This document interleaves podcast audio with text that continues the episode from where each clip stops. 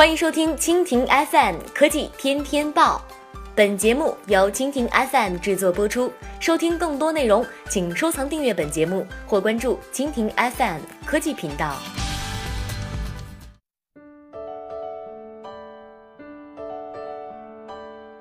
海外播报：美被曝欲用数字炸弹对付俄，奥巴马时期获批准。根据《华盛顿邮报》的消息，美国前总统奥巴马2016年批准在俄罗斯的基础设施中部署网络武器。奥巴马下台后，该项目还在研究中，并且可能会得到现任总统的批准。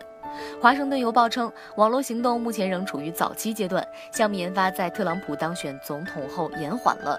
俄新社六月二十三号援引华盛顿邮报报道称，美国前总统奥巴马二零一六年曾批准在俄罗斯基础设施系统中植入数字武器的计划。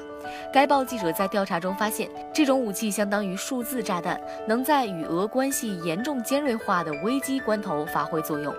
一名美国前官员透露，这种武器能破坏俄罗斯具有战略意义的重要基础设施网络。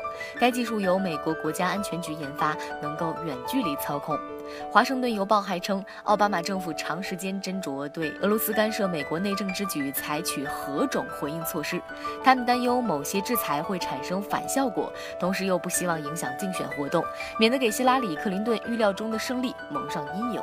数字炸弹行动如今还处于早期阶段，因为该计划在特朗普当选总统后放缓了。官员关注的焦点是如何阻止特朗普废除前任的政策。此外，危机揭秘网今年春天曝光了一批美国中情局的秘密文件，其中描述了能侵入计算机、手机和电视机的手段。中情局工作人员有一套秘密武器，包括现有杀毒机制无力应对的侵入病毒和有害程序等。根据美国《华盛顿邮报》网站六月二十三号的报道，奥巴马批准了采取一个以前未公开的秘密行动，授权对俄罗斯的基础设施植入网络武器。一旦美国发现自己与莫斯科的交手愈演愈烈，就会引爆这个数字炸弹。直到奥巴马离职时，该计划仍然处于规划阶段。